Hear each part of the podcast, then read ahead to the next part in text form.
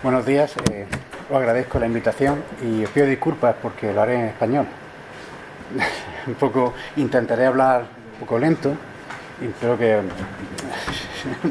no puedo, En fin, eh, el tema que vamos, a presentaros es un tema que en nuestra organización, en Ecologista Nación, nos está preocupando grandemente los últimos años y viene a el, enlaza con una noticia que me ha aparecido últimamente, con Amazonia, incendios, y mm, nosotros lo, englobamos en un problema común. buena parte de lo que está ocurriendo en, la Amazonia, en los informes de la ONU hablando sobre alimentación, sobre el problema de reducción de carne, tiene un impacto real con lo que estamos hablando en ganadería. Es un cambio radical de modelo.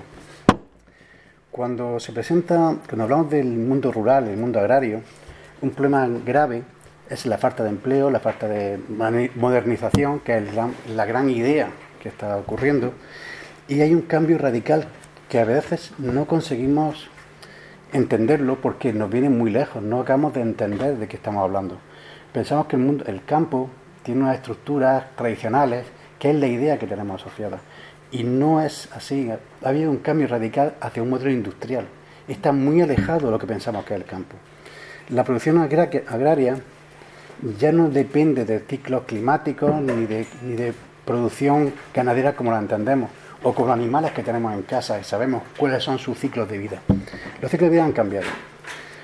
Otro problema que tenemos es que cuando hablamos de modernización del campo, nos encontramos con poblaciones eh, atrasadas y se nos ofrecen grandes, eh, grandes inversiones que permiten fijar empleo, permiten fijar crecimiento ya de futuro pero la idea de futuro se han acortado mucho. Realmente cuando hablamos de, campo, no solo estamos hablando del campo tradicional en el que el tiempo son muy largos, los tiempos pasan a ser muy cortos. Hablamos de inversiones a corto plazo de tiempo con grandes impactos. Todo esto va asociado no solo con cómo vive la gente en los pueblos, sino también cuál es la, la idea de uso de territorio, de propiedad y claro, hay una creciente llamada dentro de las sociedades más industrializadas, porque no olvidemos que vamos a hablar exclusivamente de lo que está ocurriendo en Europa. No eh, nos queda muy lejos o muy grande o muy fuera de nuestra capacidad de gestión qué ocurre en la alimentación de países como China, aunque luego veremos que no es tan cierto, que también nos afecta a nosotros. O sea que empezaremos hablando primero qué son las, macrogranjas, qué es nuestra gran, nuestra gran batalla. ¿Por qué hemos montado en la macrogranja? Una macrogranja es esencialmente, bueno, eh, partiendo de la base de que la mayor parte de la producción... Ah,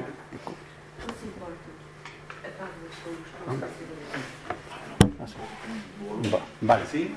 Ok. Por menos durante la presentación. ¿Vale? Sí. ¿Está bien? Vale. Una, una macrogranja es una gran factoría, una fábrica normal y corriente, que cambia radicalmente los modelos de producción agraria. Si pensamos que la mayor parte de la producción en la península ibérica se, ha, establecido en la parte mm, del oeste, parte del sur de, Portugal, el sur de España, eh, pegando a Extremadura, son cerdos extensivos, son cerdos en campo. En los años 60 cambia radicalmente. Hay un modelo europeo donde son pequeñas granjas, que eso se, se va exportando por una serie de problemas ambientales y, se exporta hacia Cataluña. Cataluña, que es el sur de Francia, y aparece una situación de éxito genial, que son las cooperativas ganaderas. Son pequeños productores, consiguen asociarse para producir carne. Años 60, 70. El éxito es genial, espectacular. Tanto así que buena parte de la producción europea de cerdo, me voy a centrar en cerdo especialmente, aunque también puedo hablar de pollo, vacas, Quizá el ejemplo más impactante sea el cerdo. Crean unas grandes cooperativas de cerdo como Bao y Sassona en las zonas centrales de Lleida. Mm, justamente en la frontera con Francia. Eso crea muchos impactos ambientales, tanto es así que el propio gobierno catalán necesita gastar muchísimo dinero en solucionar problemas ambientales como el acceso al agua o gestión de residuos. Eh, este modelo tan exitoso es adaptado por las grandes empresas, como en concreto el Pozo, quizás os suene el nombre del Pozo, o esas grandes empresas eh, trabajan con grandes supermercados como Mercadona, Carrefour u otros y lo, crean una cosa que se llama integradoras. Las integradoras son una, una actividad, una situación vertical de, producción. Concreto, los pequeños agricultores eh, alquilan sus instalaciones y su trabajo a una gran empresa que le ofrece desde el, ganado, los pequeños cerditos, y solo se encargan de engordarlo y matarlo. Pero toda la producción va a la gran integradora. Eso le implica que la alimentación, la comercialización y todo el proceso está dirigido por una gran empresa, con lo que ya no son trabajadores, son empleados de una gran empresa. Hablamos de factorías gigantescas. Como se distribuyen por el territorio, en, lugar de ser una gran fábrica, si veis la imagen, en vez de ser una gran fábrica eh, centrada, son pequeñas fabriquitas distribuidas por el territorio con propietarios independientes. Pero si hacemos una visión desde, arriba, una foto aérea, veremos que es una fábrica totalmente interconectada. Y eso es uno de los grandes problemas. Eh, por ejemplo, otro problema es que hasta ese momento las, eh, las lonjas, como se diría, eh, los, mercados locales que comercializan los precios dejan de tener importancia. Eso simplemente es una zona donde el agricultor, bueno, el ganadero se informa ya no vende sus productos. Los productos los vende directamente el supermercado. O sea, toda esa cadena. Y hablamos de grandes cantidades y grandes. Eh, una dilución de impactos, pero realmente mm, todo el proceso, todo el proceso, todos los beneficios, todo es propio de la, de empresa. También la alimentación, que ese es otro de los grandes problemas. la dispersión territorial de estos de estas granjas producen muchos impactos porque son difíciles de gestionar todo el uso del agua, el uso de, fertilizantes, la limpieza. ¿Qué se hace con todo eso? Los animales, mm, uno de los procesos que necesita es reducir impactos. Los animales no salen al campo. Están encerrados en una, granja y tienen que estar muy limpios, con lo que usan grandes cantidades de agua y mm, usan muchísima medicina. Esos son los grandes problemas. Tienen eh, la alimentación totalmente controlada, eh, los, eh, sistemas sanitarios mm, controlados por la gran empresa, con lo que es una fábrica de carne sin más y corriente. Vamos el impacto y comentar con el impacto. Vale, los impactos ambientales que tienen estas fábricas son bastante potentes. De hecho, en Cataluña, que es donde más se ha estudiado y donde el 40% de las aguas de consumo están contaminadas por nitratos. Los nitratos, si veis un poco la imagen, veréis, eh, hay un cerdo que come. realmente eso es, lo, eso es lo que es. Es una fábrica de producir carne. Producir carne en 58 días. En el norte de Granada hay, imaginaos una provincia pequeñita, en una, en una parte se producen lechones, son los pequeños marranitos, eh, se mantienen dos o tres semanas, se pueden llegar a producir mil marranos, son mil marranitos por día, eso va a otra fábrica donde se engorda. Y se engorda de forma intensa para evitar que, es una tontería, pero para evitar que gaste demasiado en alimentación, eh, la flora bacteriana desaparece, con lo que necesita una gran cantidad de antibióticos. De hecho, España es el país europeo que más antibióticos consume, con diferencia. todos esos antibióticos van directamente a... pensamos siempre cuando vemos los montones de estiércol, se ven en el campo, cuando se ven, eso ha desaparecido. Lo que estamos hablando son unos productos muy líquidos que van a grandes balsas de, captación. Eh, según la industria, esas grandes balsas producen metano y producen energía, que es una de las ventajas del ciclo combinado que me garantiza eso. Eso no existe. Eso existe en papel, existe en muchos estudios, pero realmente no existe ninguna planta que genere energía en toda España. Con lo que todos estos cuando hablamos de cantidades de residuos, pues estamos hablando de que una, de estas granjas están produciendo tantos residuos como toda la población de, la península ibérica. Una sola granja al año. Y no se gestiona. Mm, prácticamente, bueno, o se intenta que la mayor parte de los residuos urbanos, generados por nosotros, tienen tratamiento. En realidad, los, impactos que producen los residuos de, de las granjas no tienen tratamiento que sepamos suelen acabar en o bien filtrándose a su suelo, con lo que contamina todas las zonas, o bien directamente a los ríos, con lo que contamina los ríos estamos en la misma. Y no hay ninguna capacidad de gestión, porque realmente estos pequeños productores no son generadores de energía, son productores de carne exclusivamente. Todo lo demás es un poco mentir. Los impactos que te genera son están fuera de control y se distribuyen por todo el territorio. es lo que lo explico así y es más fácil. El problema cuando pensamos cómo qué es qué impactos tiene sí hay un concepto que llama España España vaciada. España vaciada, o pues, es hay un proceso general de, despoblamiento de las zonas rurales por falta de empleo, falta de medios, falta de hacia ciudades, con lo que todos los territorios agrícolas eh, son una cosa bastante frecuente, algo un proceso europeo, no sé, tan americano, pero un proceso europeo muy potente. Se está desplazando hacia las ciudades, con lo que tenemos al campo exigente. Cuando le ofreces una instalación de una, granja, hablamos de inversiones muy altas. Es bastante fácil que la aceptes. Pero tiene un problema. El problema es que, por lo que sabemos, la producción tradicional, las granjas tradicionales, las pequeñas granjas, están desapareciendo a un ritmo acelerado. Y están apareciendo grandes fábricas, grandes plantas en propietarias, que son propietarias de una sola persona o de una sola empresa.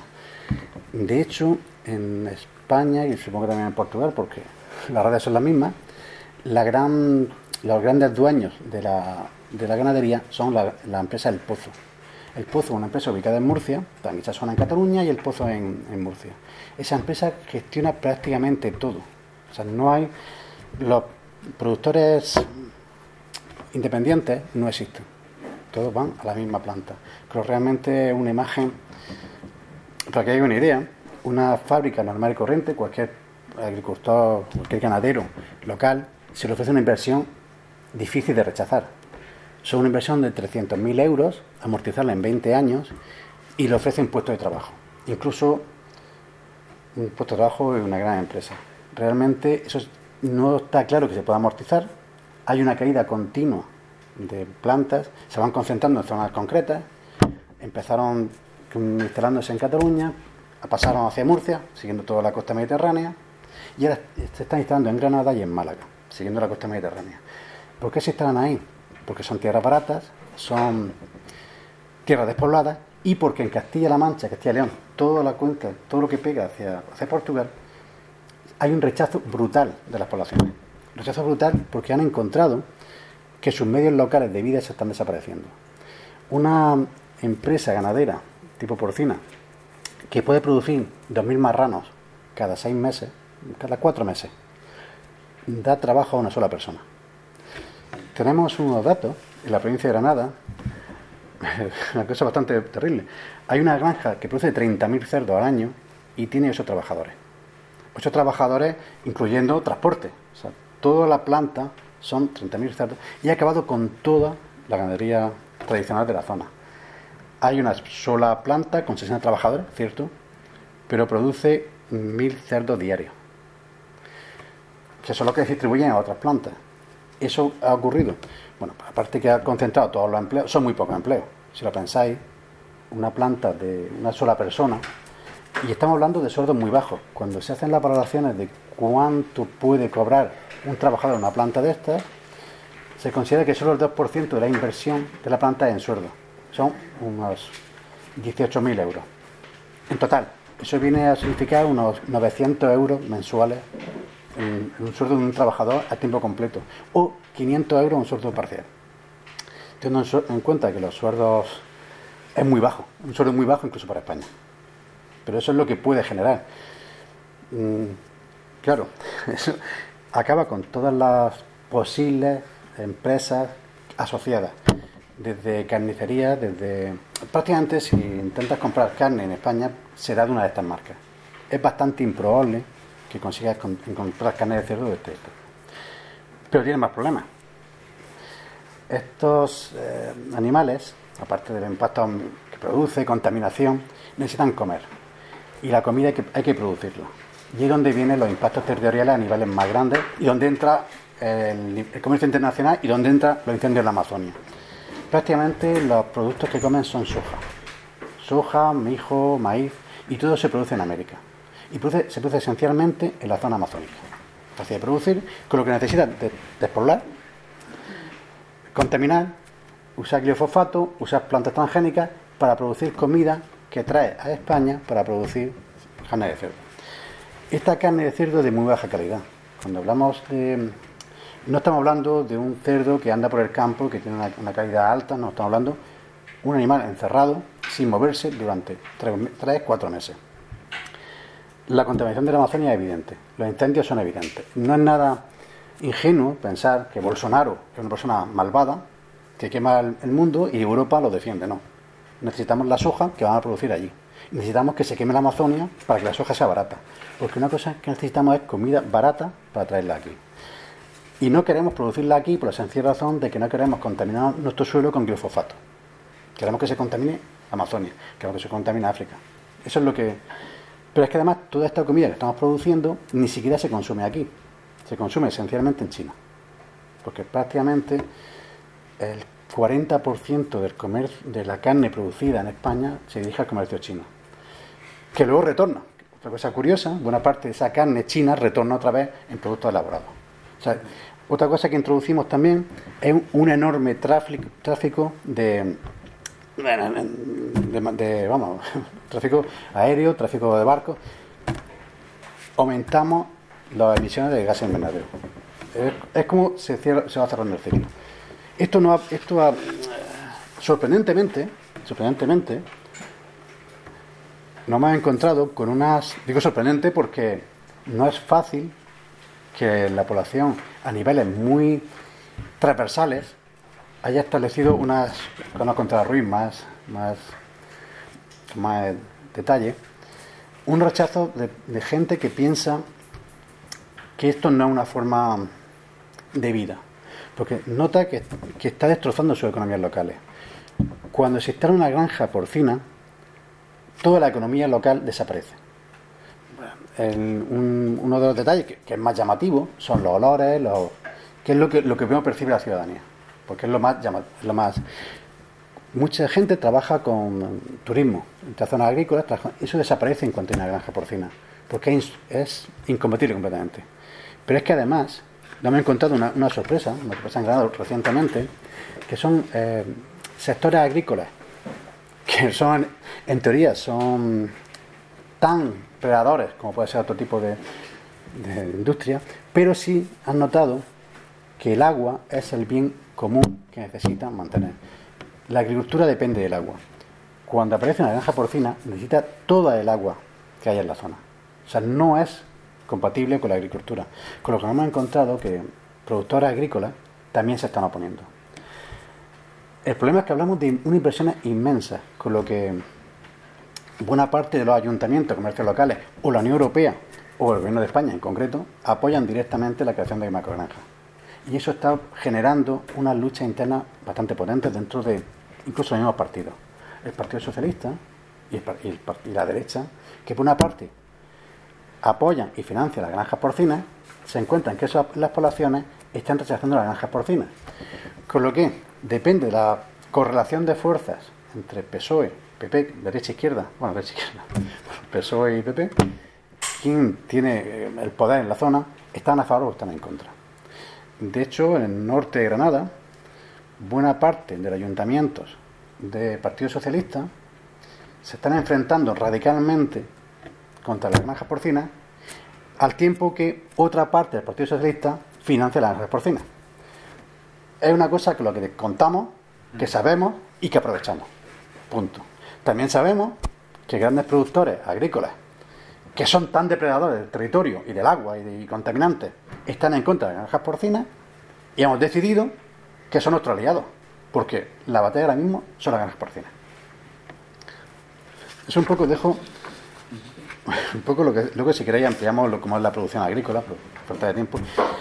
Esto nos lleva a, otro problema, un problema que seguro que está saliendo y la industria cárnica se está encontrando con unas pequeñas eh, limitaciones.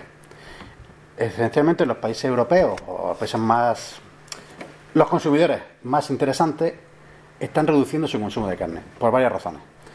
No ayuda especialmente las informaciones sobre eh, bienestar animal, pero que eso realmente, seamos serios, no es el factor determinante, pero sí las alertas sanitarias, como está ocurriendo en España últimamente, con una empresa que está contaminando la carne y no ocurre nada.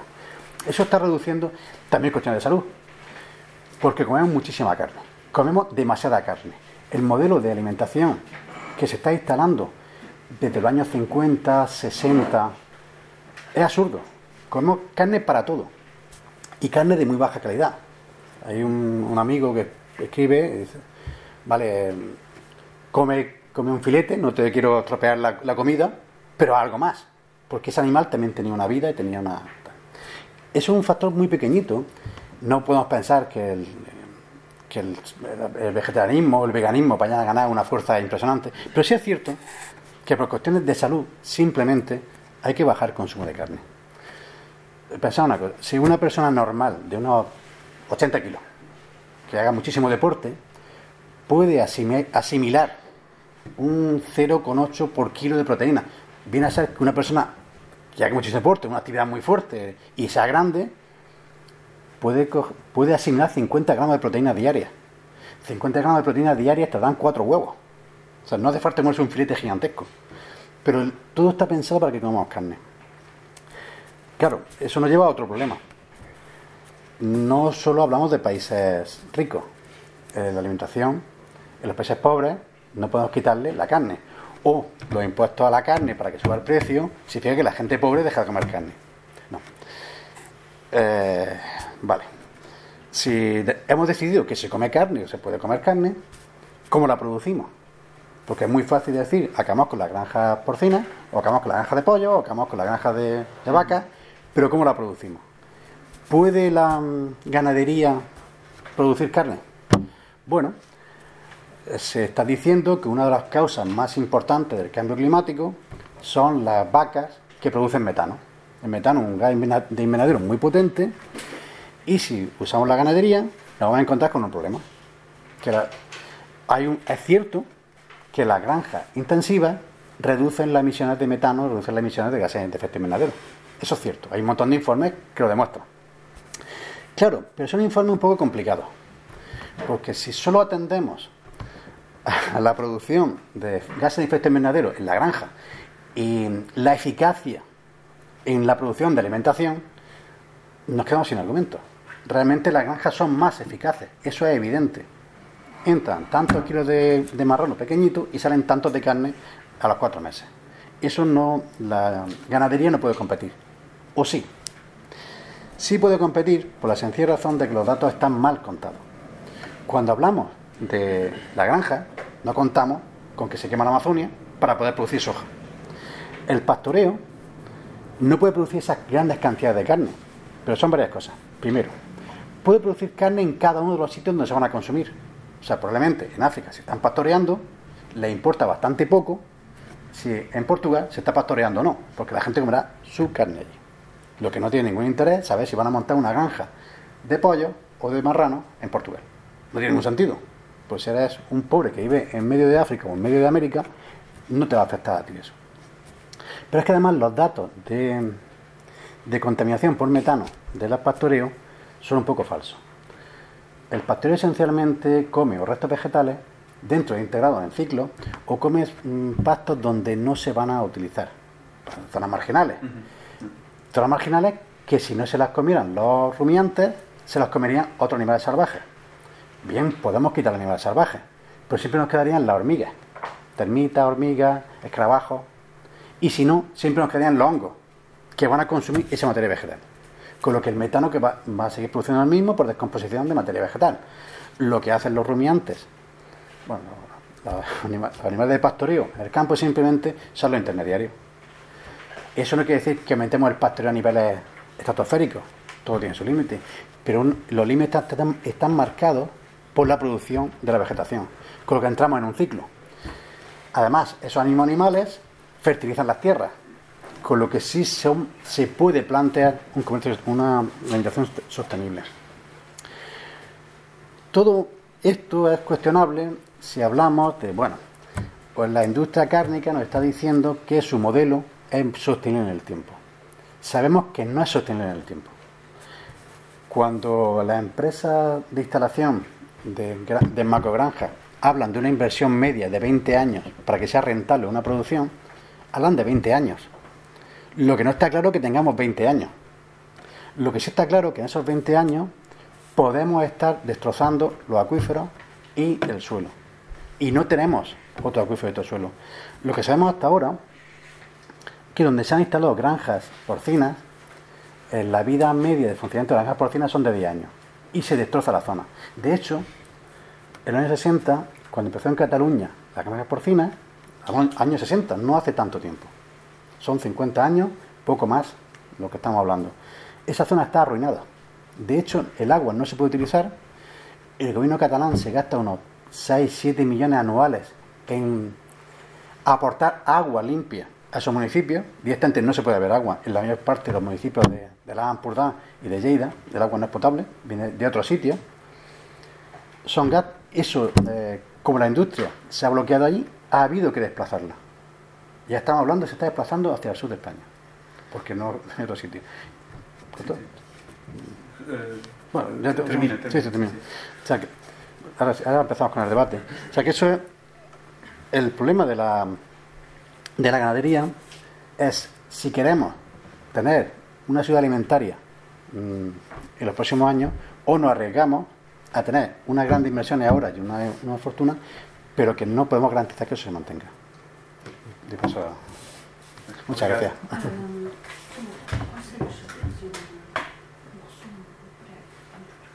Ah, eu não vou fazer o resumo, então o senhor esteve agora a falar 25 minutos. Eu não vou... É só uma frase ou duas.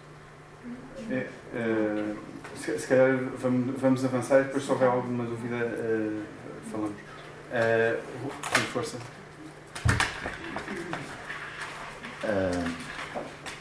Muito bom dia. Agradeço esta oportunidade que é dada mais uma vez para. Agora já não é para podermos dar conhecimento do drama do drama que se vive uh, em Leiria. Uh, o problema, o, o problema começa nos anos 70 com uma, com uma empresa, portanto, uma suinicultura muito bem sucedida e o negócio foi de tal modo bom que muito rapidamente começaram a aparecer as suiniculturas por todo o lado. A Ribeira dos Milagres é uma, é uma pequena ribeira afluente do Rio Lis. Uh, tem uma extensão de cerca de 20 km e tem cerca de 30 pequenos afluentes. Nesta ribeira, com esta dimensão, estão instaladas, uh, uh, neste momento, cerca de 200 suiniculturas já estiveram 250, eh, mas algumas eh, associaram-se, outras eh, deixaram de, de, estar ativas e, portanto, só a Ribeira dos Milagres tem cerca de 200 suiniculturas. Em Leiria, portanto, há, dois, dois, centros de, de, produção de carne de, de suínos. É, é Milagres, Batalha e Porto Mós onde existem mais cerca de 200 suiniculturas, ou seja, na bacia hidrográfica do Rio Lis estão instaladas cerca de 400 suiniculturas. Uh, no conjunto, produzem diariamente, uh, e, este, uh, foi feito um levantamento há algum tempo, existem cerca de 700 mil suínos registados, porque haverá mais que não estão registados fugirem. Esses esquemas todos, porque aquilo é, enfim, aquilo vivem de, de, de, desses e de outros tipos de esquemas. E, e portanto, uh, são produzidos uh, uh, diariamente entre 2.200 a 2.500 metros cúbicos de efluente. Para quem não tem uma ideia do que são 2.500 metros cúbicos, são cerca de 150 caminhões, estes caminhões grandes que transportam líquidos diariamente. Não há fins de semana, não há feriados, aquilo é diário e, e, e portanto, uh, há necessidade de uh, fazer sair esta quantidade de efluentes. destino Campos do Lis, através da Ribeira do. Portanto, para, os, para, para os, os vários afluentes, em, em algumas situações direta, portanto, todas, todas as suiniculturas são obrigadas, por lei, a terem uma estação de pré-tratamento. Uma estação de pré-tratamento consiste em quê? Três lagoas de decatação, uh, em que uh, uh, a última está tão próxima da ribeira que facilmente passa para a ribeira e, e, e, para, e, para, os outros afluentes. Pronto. e, portanto, eh, há regras para, para fazer o espalhamento destes efluentes nos campos do lixo ou, ou noutros, noutras zonas autorizadas e não autorizadas. Uh, que uh, eu penso que são uh, 100 metros cúbicos por hectare. Isto é subejamente ultrapassado. Eu já vi. Há registros de um caminhão dessa, desse, desse, de, com, com essa quantidade de efluente uh, encostar ali a 10 metros de, de, do Rio Lis, nas margens do Rio Lis, abrem as, aquelas, aquelas, aquelas bombas aquela, e, e despejam literalmente 20 metros cúbicos ali no instantinho. Pronto. Eles vão se equipando com, com tratores e, e caminhões que já têm um sistema que um, ehm, enterram imediatamente, porque eles são obrigados, a, a, a, no prazo de 24 horas, a, a, a, portanto, a dissolver aquilo tudo, misturar aquilo tudo com a terra. Eles já têm equipamentos que eh, lavram, eh, portanto, o, o, equipamento vai andando e vai, tem um tubo que vai deitando diretamente para a terra e depois vai tapando. E, mas quer dizer, na mesma terra vão lá, vão lá três ou quatro vezes por dia e, portanto, isto é, é subejamente ultrapassado. Bom. Estes, estes 700 mil, eh, cerca de 700 mil suínos eh, eh, poluem tanto como uma cidade de um milhão de habitantes. Com uma diferença. É que aqui não é nada tratado rigorosamente. Há uns anos eh, tentaram tratar alguma coisa, construíram duas, duas pequenas ETEs que nunca funcionaram literalmente. Portanto, aquilo era só uma manobra para dizer que, que se tratavam os influentes. E, entretanto, uh, começou a, a, a, haver a pressão de, de, de, se terem que tratar esses, esses efluentes. E começaram também a chegar uh, dinheiros da comunidade e, portanto, não podem queixar-se que uh, é falta de, de, de, meios, porque eles foram postos à disposição. Concretamente, uh, 11, 11 milhões de euros em, em, em, dois, em 1999 e mais 33 milhões em 2004. De todo este dinheiro, uh, o, o, que é que. Uh, e havia prazos para a utilização deste dinheiro. O, o que é que aconteceu? Fizeram uma pequena limpeza na, na, no Rio Lis, limparam as margens, nas ribeiras e tal, mas o problema ficou por resolver. Parte desse dinheiro, como terminou o prazo, uh, teve que ser devolvido, mas houve ali uma diferença entre o que foi consumido eh, que foi utilizado e documentado e aquilo que foi devolvido. Portanto, há ali uma, uma tranche no meio que desapareceu. Pronto. Uh, isso foi feito de investigação e, se calhar, quando se estava a chegar muito próximo uh, de, responsáveis, uh, vieram ordens superiores para separar, porque vá-se lá saber porquê. Pronto. Entretanto, na Atari Norte, a Atari Norte é a que trata os resíduos urbanos de Leiria. Foi feito um investimento avultado para poder tratar uh, 700 metros cúbicos de dia. Uh,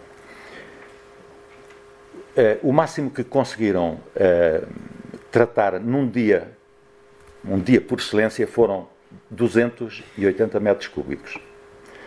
Ninguém é responsável por um, um falhanço tão flagrante. Quer dizer, um investimento daquela, que, daquela natureza e que só vai tratar metade daquilo que se propuseram, alguém deveria ser responsabilizado. Pronto. Uh, evidentemente que uh, uh, nesta altura a média diária de tratamento na Etari Norte são 54 metros cúbicos. para uma produção diária de 2.500. Portanto, vejamos a discrepância que há entre aquilo que é produzido e aquilo que é tratado. Há que avançar com, com, a, com, a, com, a, com, a, com a construção de uma, de uma ETS. Inicialmente foi projetada uma ETS com mil, até a poder tratar 1.500 metros cúbicos dia, com mais os 700 metros que eram produzidos na Etari Norte, faria 2.200, que correspondia de facto às necessidades, não é? Trabalhando tudo a 100%. Uh, evidentemente que isto, uh, isto estava entregue, isto estava entregue a uma empresa, a Recilis, que é a empresa responsável pela gestão dos resíduos.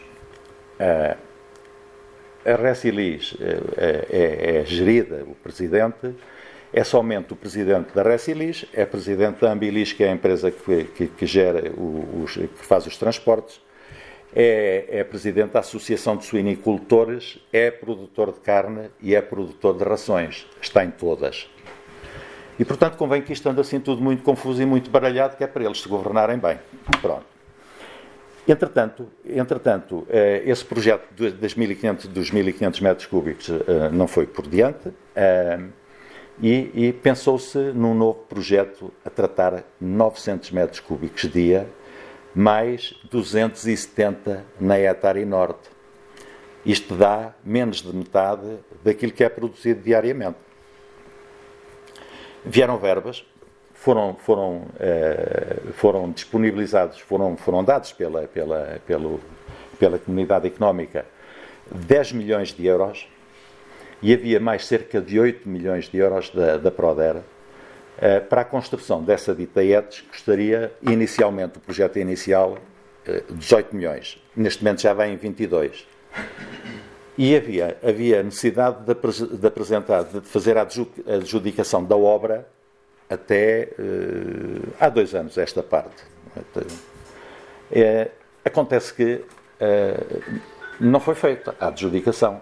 E, esse, e essa verba foi perdida, literalmente. Foi esbanjada. Portanto, hum, teve que ser devolvida. Terminou o prazo e, portanto, não podia ser feito esse investimento.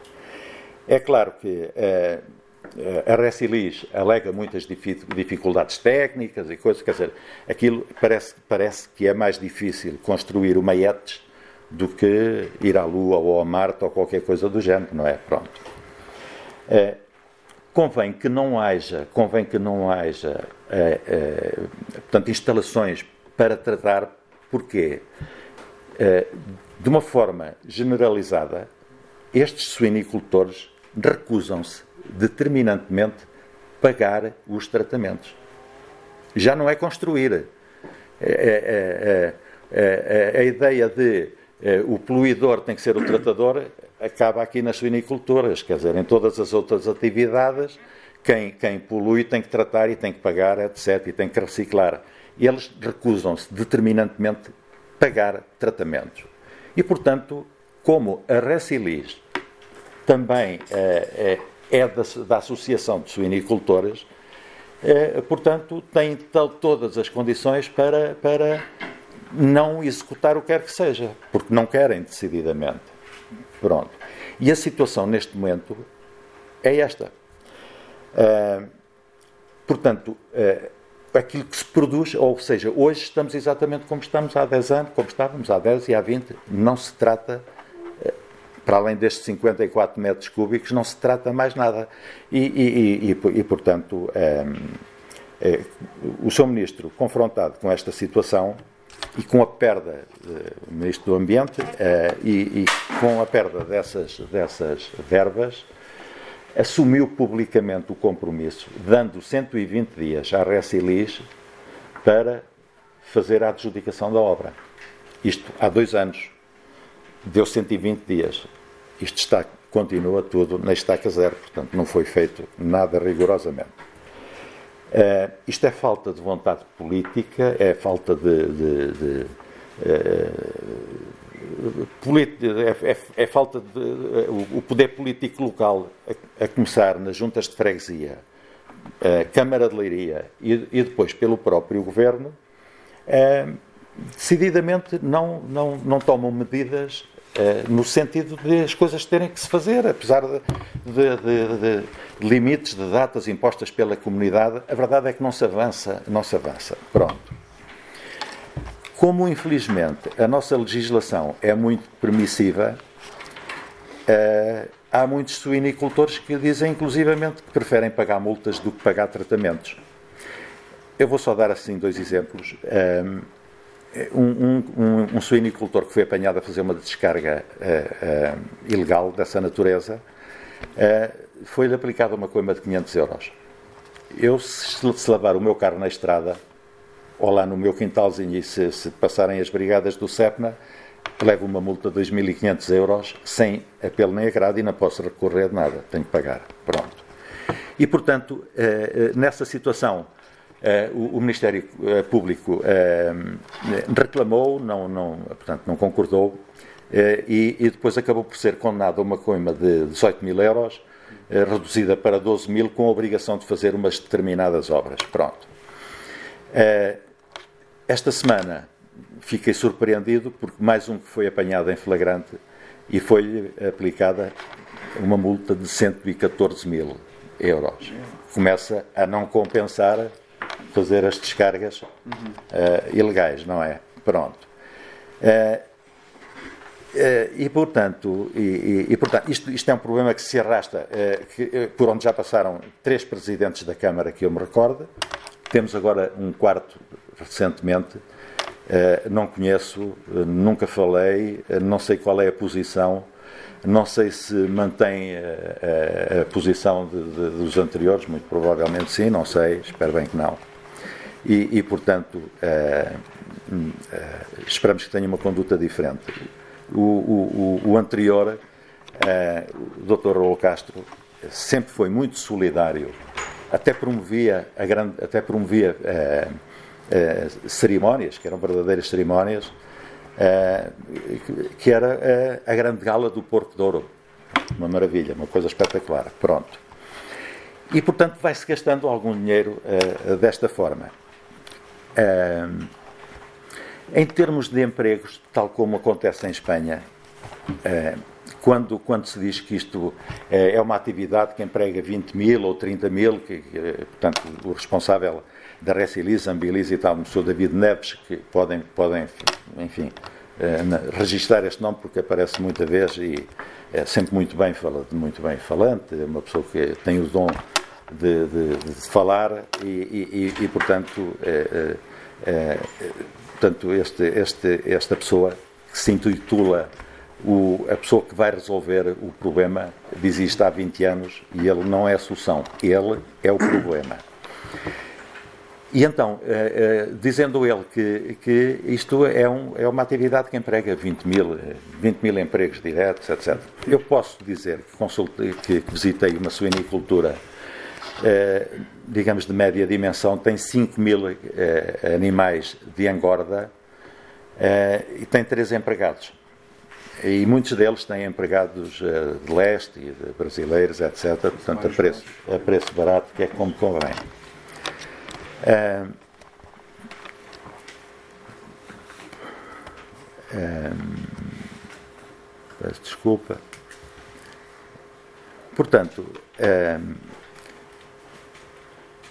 Leiria e Alcochete são responsáveis pela produção de, de, mais de 50% do que se produz a nível nacional estes valores que tenho falado, 700 mil suínos, estes 2.500 até 2.500 metros eh, cúbicos dia, eh, são anteriores a esta, a esta oportunidade que surgiu, entretanto, de se eh, exportar para, para, para a China, o, o, que terá vindo a aumentar substancialmente a quantidade de, de efetivos.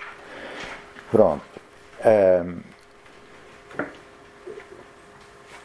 Resta-me resta de facto, resta-me de facto é, apelar para que é, este, este, este novo governo, porque isto é assim, quer dizer, eh, daqui a meia dúzia de, daqui a um mês são eleições, vem outro governo, isto, tudo isto volta a estar na estaca zero. Isto era para ser feita uh, a ETS uh, em parceria com a Água de Portugal, uma, uma pública pública, uma, e portanto já foi levado. Pronto. Aprovado. Aprovado. Sim, não é, desculpa. Uh, efetivamente há uma lei aprovada porque nós pensámos que o melhor era ser, eh, o problema aqui é ser exploração privada ou exploração pública. Uh, e, nós pensamos que a exploração pública é que deve, o, público é que deve fazer o tratamento e os agricultores pagarem pelos tratamentos. Tudo que não seja isto vai dar origem a esquemas complicados. Foi feito o projeto de tratamento ETS, uh, apresentado uh, o projeto da, para uma construção de redes eh, pública-pública com parceria, o governo, o governo com parceria com a Águas de Portugal e está, isso está aprovado. O projeto, eh, o Sr. Ministro, a gente passa por ele, já passei várias vezes por ele e pergunto quando é que, quando é que vamos fazer a apresentação do projeto. Ah, está, está, está.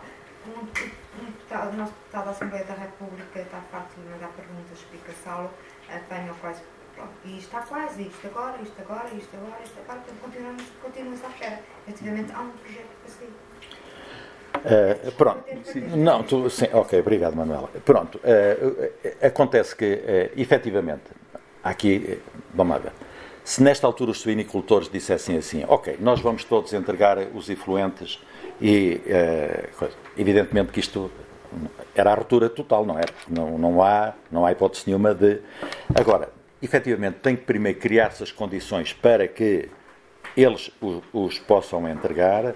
Curiosamente, os, os influentes têm um prazo de validade. Uh, se eles não forem entregues enquanto podem ser trabalhados, gera conflitos de tal ordem que não conseguem produzir nada, não conseguem tratar e tem que ser tudo devolvido, obviamente, uh, para, para, para, para descargas vão diretamente para a Praia da Vieira e vai acontecer exatamente o que, aconteceu recentemente, que mais uma vez esteve interdita a banhos. E, e, e portanto, e, e, portanto, há necessidade efetivamente de criar as condições e depois eh, obrigatoriamente tem que haver uma, uma fiscalização, e isso não é assim tão difícil quanto isso, ehm, eh, de, ehm, eh, portanto, sabendo os efetivos, sabendo o que é que produz de influentes, tem que tratar esses influentes, tem que, tem, tem que ser fiscalizada essa parte. E se não os entrega para tratamento, e se não os tem lá, tem que explicar onde é que eles foram ter, não é? Portanto, isto não é assim tão difícil de fazer, mas de facto tem que haver, primeiro que tudo, condições para que isso, um, para, para que eles possam de facto ser tratados. Um. Ok, ok. Pronto. Uh, penso, penso ter dado uma, uma, uma ideia generalizada do problema e, e da falta de soluções. Uh, muito haveria a, a, a, dizer sobre isto, mas pronto, uh, é, é, a nossa, é a nossa esperança. Ah, quero só, só, só, só uma pequena coisa. Há uma coisa que, que, que nunca é falado. Duas. Uh, primeiro, um, todos, todos os produtos que são dados aos animais, antibióticos, vitaminas e outras coisas mais, eh, que efetivamente isso depois eh, vai, vai, enfim, sai, sai nos dejetos dos animais. Eh, como não é tratado aquilo, acaba por haver infiltrações, há furos, há furos que estão contaminados com efluentes de, na nossa zona, milagres furos que estão contaminados com efluentes já do, das, das suiniculturas. Um, e, e, portanto, disto nunca é dado nota. Uh, eu também tenho, tenho, tenho uh, uh, ultimamente algumas pessoas e, e, e, muito recente uma, uma, pessoa que me abordou e que me diz: Olha, Rui, eu vou te dizer uma coisa que nunca disse por vergonha. uma pessoa da minha idade. Eu nasci naquela ribeira, comi peixe daquela ribeira, tomei banho, bebi água, nunca tive problemas, felizmente.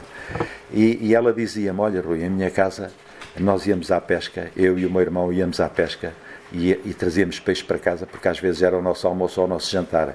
E não foi só uma ou duas pessoas que o disseram. Portanto, a Ribeira, para além, aquela água, uh, para além de, de, de, ser um campo que era muito produtivo em, em, em, em, tudo, em milhos, em, feijão, em, portanto, em, produtos hortícolas. Neste momento está tudo completamente abandonado.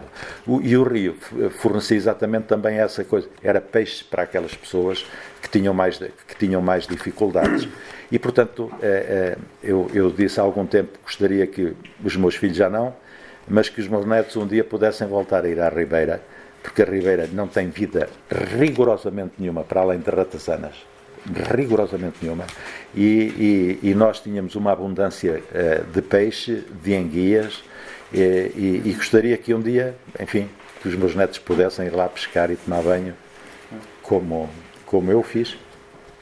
Muito obrigado. Um, vamos. Já temos dois inscritos. Vamos então passar a. Obrigado. Uh, vamos passar então às inscrições para. Pode subscrever este Mais Esquerda no iTunes, no Spotify ou na sua aplicação de podcast. O mesmo acontece com os outros podcasts do Esquerda.net, como Alta Voz, com leituras longas de artigos, Os Cantos da Casa, com o melhor da música portuguesa, o Convocar a História, um podcast de Fernando Rosas com convidados diferentes todas as semanas, ou ainda o 4 e 20, o podcast quinzenal da atualidade canábica.